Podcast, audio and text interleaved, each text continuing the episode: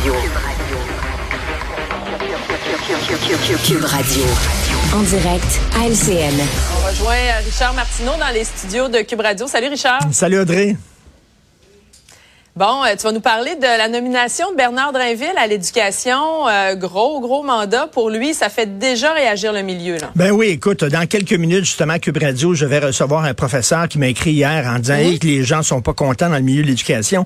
Audrey, ah non? ils sont jamais contents. C'est quand la dernière fois qu'il y a une nomination qui a, qui a, été accueillie avec sourire dans le milieu de l'éducation? Je pense que c'était Paul Gérin la joie. Je veux dire, vraiment, là, c'est un nœud de vipère. Être ministre de l'Éducation, personne n'est content. Et là, si j'étais Jean-François Roberge, hein, on l'a enlevé du ministère de l'Éducation, on lui a donné la langue et la laïcité, je serais content aujourd'hui. Je veux dire, il est sorti de ce nœud de vipère-là, et euh, moi, je verrais ça comme une promotion. Euh, maintenant, il s'occupe de la langue et la laïcité. La langue, c'est la loi 96, la laïcité, c'est la loi 21, deux lois qui vont peut-être être, euh, écoute, au, au, cours de, du prochain mandat de la CAQ, être être confrontées, là, être opposées par le, mm-hmm. la, la, loi, le gouvernement fédéral et euh, et, la Cour suprême. Donc, euh, écoute, là, il va se retrouver justement au centre de, d'un conflit important. Mais écoute, pour, de la part de euh, Bernard Drinville, on, on peut-tu le laisser rentrer dans le bureau? On peut-tu donner la chance aux coureurs de voir ça ce fait même pas 24 heures. Ben, c'est ça. Il veut dire, laissez, il a même pas mis ses crayons encore dans son tiroir. S'il vous plaît, laissez-le entrer. Et là, le gouvernement dit, ça va être une priorité de notre gouvernement, l'éducation. J'aimerais Audrey, que ce soit aussi une priorité pour la société québécoise au grand complet, parce que là, il y a des problèmes de pénurie de main-d'œuvre en enseignement. Et pourquoi les jeunes ne veulent pas aller professeurs, enseignants, enseignantes? Entre autres, pourquoi? Ils sont pognés avec des enfants qui sont pas élevés? Là, on demande aux parents, on demande aux éducateurs, aux profs, pas seulement d'éduquer et d'instruire des enfants, mais des élever. On peut-tu, nous autres même, l'éducation de nos enfants, c'est c'est le rôle de tout le monde. Hillary Clinton disait, citait ce proverbe africain, ça prend un village pour élever un enfant, tu sais. À un moment donné, c'est des mm-hmm. enfants qui n'ont pas été élevés. Et là, les professeurs se retrouvent avec des enfants agressifs, impolis, qui les insultent et tout ça. Ça les, ça les intéresse pas d'être étudiants. Donc, ça devrait être la priorité de tout le monde. Mais avant de chialer contre Bernard attendons de voir ce dont il est capable.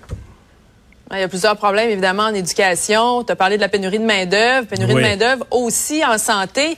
Et c'est un phénomène qui s'aggrave. Là, on l'entend de partout. Ben oui, écoute, euh, pénurie de main-d'œuvre, c'est pas seulement dans les restaurants puis les commerces. C'est rendu en santé, c'est rendu euh, en éducation, comme je l'ai dit. Écoute, je suis allé voir une pièce de théâtre en, euh, cette semaine. Ça, s'intitule Verdict. C'est au Théâtre Jésus à Montréal. C'est les plus mhm. grandes plaidoiries de l'histoire du Québec. C'est vraiment passionnant. J'invite les gens à aller voir cette pièce-là.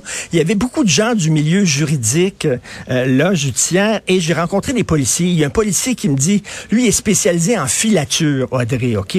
Puis j'avais besoin d'une équipe pour faire de la filature à un moment donné.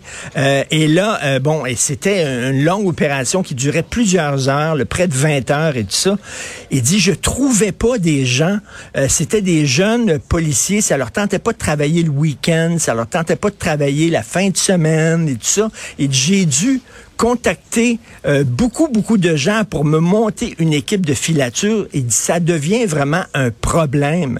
Je comprends qu'il y a une certaine génération, ils ont vu leurs parents beaucoup travailler, ils étaient pas présents. Eux autres, ils veulent vraiment euh, bénéficier d'une qualité de vie, veulent pas travailler le soir, veulent pas travailler le week-end.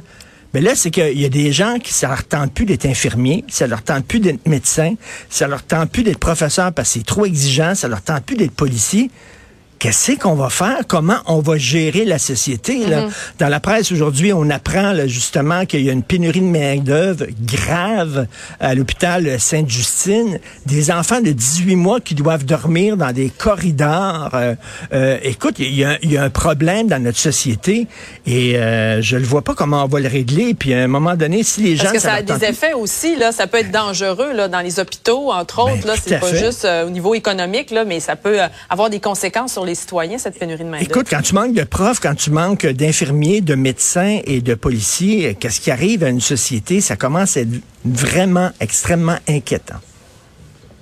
Bon, ben, euh, sur ce commentaire, merci Richard. Merci, Je te souhaite une belle fin de semaine.